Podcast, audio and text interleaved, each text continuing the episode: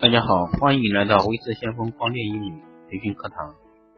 那今天给大家带来的是光子机的操作流程。那么光子机操作流程呢？目前上市面上有几种类似的设备，一个是最早的光子，那第二个呢是市面上的移光操作，第三个呢是目前市面上比较流行的是 OPT 完美脉冲。那其实三类仪器的它的一个工作原理都是一样的，然后呢操作流程也是一样，只是说设备的一个升级换代，可能在参数调节上的一个不太一样。那么首先我们来从第一步说起，那第一步呢是接待顾客，当顾客进入公司以后，接待人员要面带微笑。仪表大方得体，热情接待顾客，向其简单讲解光子治疗的原理。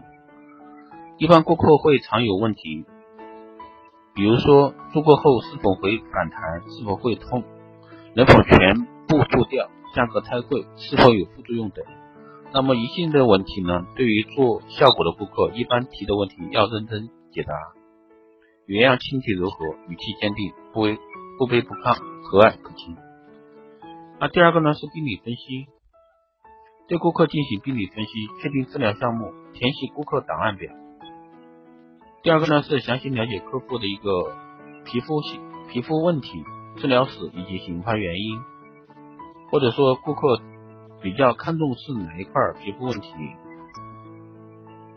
第三个呢是受术者的一个年龄大小。第四个是是否用过过去用过祛斑产品，或者说焕肤。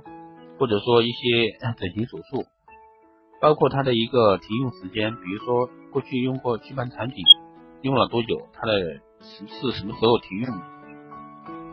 第五个呢是皮肤是否属于过敏性以及敏感性皮肤，那么要问具体的就是是什么原因引起过敏。第六呢是否属于疤痕疤痕体质。第七呢是了解。患者皮肤状况后，根据顾客自身肤质，告知治疗后可以达到的一个效果。那么在第二板块呢，病理分析的话，那我们一般建议用五分钟的时间。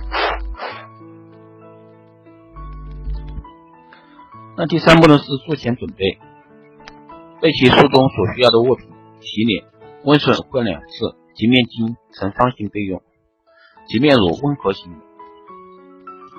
那备用用酒精棉消毒，比如说我们在操作过程中需要把操作手具进行一个消毒，然后是耗材，耗材呢一般通用的是冷凝胶，根据治疗部位大小确定用量，装在固定的一个器皿里面备用，还有就是一次性床套眼贴。那么眼贴的话，棉片湿而不漏水，还有就是防护眼镜、口罩。那么这一块的话，大概需要三分钟的时间。第四步呢是检查仪器，检查仪器是否安装到位，水箱是否装满水。那一般的话，设备的话就是必须是纯净水。检查完以后，开机预热三分钟。如果说是新仪器的话，需要反复开关机三次。光头放置低于机器位置，使水管内的水能够充分循环，以免多次循环不畅而引起的一个光头烧香现象，保证仪器的一个使用寿命。开机水循环后，检查仪器水管连接处及水箱是否漏水，导光镜体是否制冷，调试仪器检查手续是否出光。那一般只要是不管是新仪器还是旧仪器。或者说使用过了一段时间，那么如果说要换水的话，只要是新换水的仪器，那么我们建议开机以后都反复循环三次以上，然后再开始正常操作。那第四步呢，我们建议用五分钟的时间。那第五块呢是洁面，首先让受术者平躺在治疗床上，把头发给他。包裹好，那一般用一次性头套最好。将顾客头发用毛巾包裹至微露发际，颈前放一条方毛巾，以防冷凝胶弄脏顾客的一个衣服。操作前用新尔面对操作双操作者双手以及仪器治疗手臂的晶体消毒，保证术中无菌操作。用洁面乳以轻柔手法清洁治疗部位，再用面巾纸将洁面乳擦拭干净，并再次换清水清洗，保证皮肤彻底清洁。那么在洁面这一过程呢，一般三分钟足够了。那第六步呢是修面，清洁治疗部位多于毛发，因为毛发属黑色，操作中黑色会吸收一部分光，则皮肤吸收的光就会减少，降低治疗效果。那黑色毛发吸收光的过程中会增强手术的一个刺刺痛感，吸收光的小绒毛会残留在皮肤表皮，一部分热量有可能增加皮肤的一个敏感度。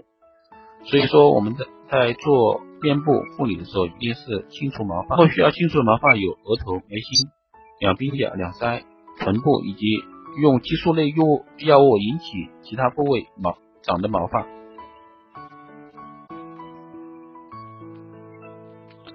那我们在去除毛发时，刀片要顺着毛发生长的方向，防止刮伤。如有黑头，切勿针清，防止按当针针清不当引起的一个色素印。那粉刺、结痂性暗疮、过敏性暗疮等皮肤受损部位不得针清，在炎症减轻后再做处理。那第七步呢是安抚顾客，在给顾客操作前要与顾客充分沟通，消除顾客因怕光产生的一个恐惧心理。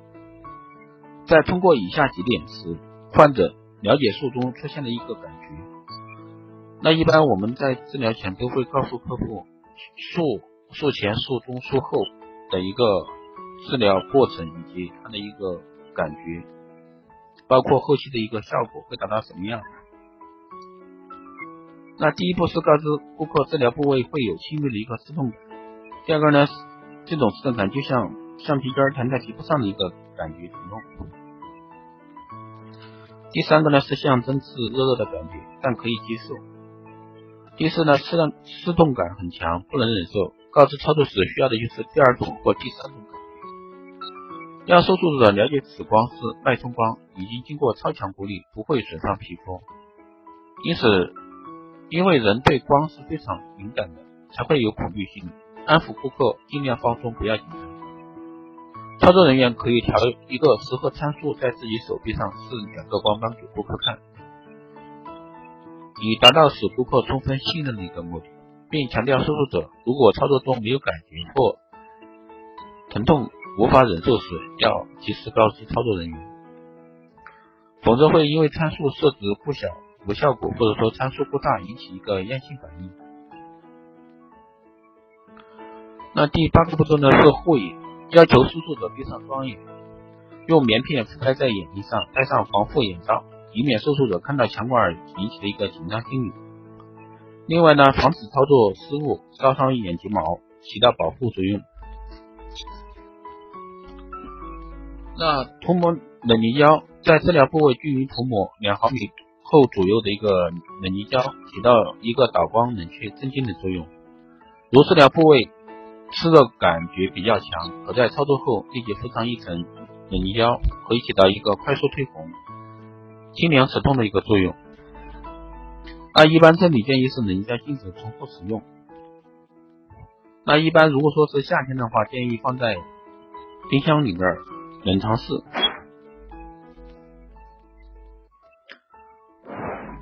第十呢是操作，首先在报纸上试几个光斑，报纸上的光斑以去掉黑色素又没有损伤报纸为标准，然后再观察顾客的一个皮肤黑白程度和是否问题性皮肤等综合因素来调适合的一个参数，以免让顾客受到惊吓。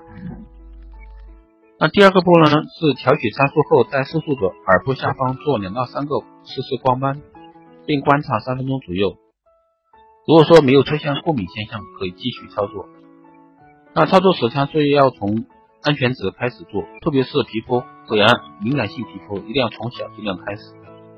每次调取增加能量不超过两两加二。下调能量时，空放两个光斑再进行操作。以免发出的低速光斑疼痛感过强。那皮肤较黑暗或者说较敏感的顾客，那一般会有一个延迟反应出现。那一般延迟反应呢会在二十四小时到四十八小时。那这时候皮肤容易出现一个延迟反应。操作时不能因为即刻反应不太明显而随意提高能力。那第三个呢，就是操作时光斑要按方向从下至上进行排列。操作中一个光斑要及另一个光斑的三分之一，再调取时刻的参数，然后禁止反复照射某一个部位，重复照射所产生的热累积可能造成烧伤或者说红肿。那如果说出现红肿或灼伤，首先要安抚顾客，让受术者了解光子操作时发生红肿或湿热层是属于正常现象，让其放心，并安慰受术者，因为个人肤质不同，受术后反应程序有所不同，要积极配合我们的治疗，不会出现任何问题。及时冷敷，待红肿现象消退后，涂抹白草精华。那一般叮嘱顾客回家两小时内继续冷敷一到两小时，如有异常反应，那一般是建议及时和院里联系。那一般是不建议顾客自行处理，以免处理不当引起的其他问题。第四个小步骤呢是光头要垂直于皮肤呈九十度，打光晶体要轻贴皮肤，不可过于重或轻浮。而轻浮的话，一般我们称之为虚击痛。那容易造成顾客的一个表皮灼伤。那额头、唇部上方能量相对面部较低三个焦耳左右。第五呢是操作过程中要随时观察皮肤的一个变化，要做到一听二看：一听患者反映皮肤刺痛感觉程度，二看皮肤患者皮肤的一个变化，根据这两点随时调换参数，做到安全有效。那这里要说一下，就是因为操作时间不长，水箱内的水循环迅速升温，引起导光晶体过热，那这时候应该及时停止操作。那如果说我们要进行马上一个及时操作的话，那建议进行把水箱里面的水换掉，这样的话有助于降低水箱的温度。如果说打光晶体不制冷，那这时候应该检查一下那个操作手具的那个制冷片是否坏了。那如果说制冷片不是冷的了，那肯定打光晶体就不会制冷。那这时候建议，这时候就停止操作，等待手具恢复制冷效果以后再操作。那一般建议跟厂家及时联系。第十一步呢是介绍产品，向顾客推荐术后的一些专用。修复产品，比如说修复水晶精华，或者说修复面膜，可快速的修复皮肤，促进黑色素的一个代谢的。那配套的产品可以保证治疗效果，起到强效修复的一个作用。那在修复产品方面，那一般建议根据做的项目不同，选择修复产品不同。那一般通行的话就是白草精华，然后修复水晶。包括一些修复精华，还有修复面膜，包括一些纤维因子。那第十二个呢是冷敷，操作结束后，冷凝胶均匀的敷在治疗部位十到二十分钟左右，观察患者皮肤微红的一个程度。如果微红不属于皮肤炎性反应，那么二十分钟后皮肤不是很强热、强热的感觉下，可以用清水清洁即可。如果说操作完以后皮肤特别红，湿热湿热感特别强，那这时候进行一个冰水进行冷敷，直到皮肤不红为止。那一般这时候不建议用冰块，因为冰块的话容易起一个粘连，里面出现一个延迟反应，起泡或色沉。那么这里要说一下，一旦有起泡或色沉，那这时候一般不要惊慌，小的水泡的话继续用冷水敷，使其快速退红。每天在患处涂抹一个白草精华五到八次，水泡会渐渐消失。如果说是大的水泡的话，在无菌的情况下，用一次性针头将水泡内的一个脓水吸出，再把水泡外皮轻敷在患处，轻柔涂抹白草精华，并叮嘱顾客七天内患处禁止碰水、触摸，注意保护，以免出现感染。对于操作参数过重的一个顾客，操作者要进行彻底跟踪，定时电话回访，询问顾客的一个皮肤及时反应、及时反应情况。那一般顾客如果说离院以后呢，两个是两个小时内打一个电话，询问疼痛感和有无其他感觉，以便于及时发现情况，并且进行一个及时处理。那二十四小时后呢，再打一个电话或者说微信联系，询问有无不适感，并叮嘱客户使用一个术后的修复产品。那三天后呢，再打一个电话询问情况有无收缩代谢，并再次叮嘱防晒，然后包括一些术后产品的一个使用。第十三呢是术后注意事项，那一般是十天内。用凉水洗脸，用柔和洗面奶洗面，不可用皂类及功效性洗面奶。然后呢，也不能擦含酒精成分的化妆水。然后禁止蒸桑拿。第二呢是洗脸时不能用力搓揉搓，若皮肤发痒，用手轻拍皮肤。治疗部位若有类似于极下状物，不可用手将其强行剥落，需要自行代谢，否则易造成皮肤落疤或者说色沉的一个现象产生。那第三个呢是五天内禁止辛辣刺激性食物，如海鲜、牛羊肉等发物，少吃含色素重的一些食物，比如说木耳、咖啡、酱油、巧克力、戒烟酒。第四呢是治疗中禁止使用功效型和刺激性护肤品，建议使用纯天然的一个护肤品。第五呢是避免强光照射，注意防晒，使用不含粉底的一个防晒霜，在不同的时间对于防晒霜需要的防晒指数有所不同。那一般正常上下班的一个防晒霜建议 SPF 在三十左右。那如果说是外出户外运动的防晒霜的话，是 SPF SPF 三十到五十，也就是说它的一个防晒指数。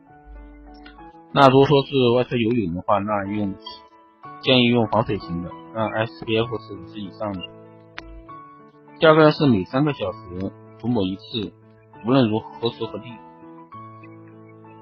第三个是，如果说不方便洗脸时，可用吸油纸轻轻的去掉面部的一个油腻，然后足量的涂抹防晒霜。第六呢是十天后每星期到美容院做保湿补水护理。那最后一个呢就是填写手术的一个档案，要顾客全面了解治疗前后皮肤会有一个怎样的变化，详细记录操作过程中的一个治疗参数，方便操作者后期做一个回访工作以及下一次治疗时。了解一下前一次的一个治疗参数，这样的话有助于帮助我们进一步提高操作技术。还有呢，就是建议顾客在术前、术后拍照，等疗程结束后做一个效果对比，这样的话也是一个档案平等，方便于后期的一个顾客案例的一个追踪。那这就是一个光子和 OPT 的一个操作流程。那希望对大家初学的一些操作人员有一个帮助。那这一期的这个光电医美光子操作流程就讲到这儿，谢谢大家的收听，下期再见。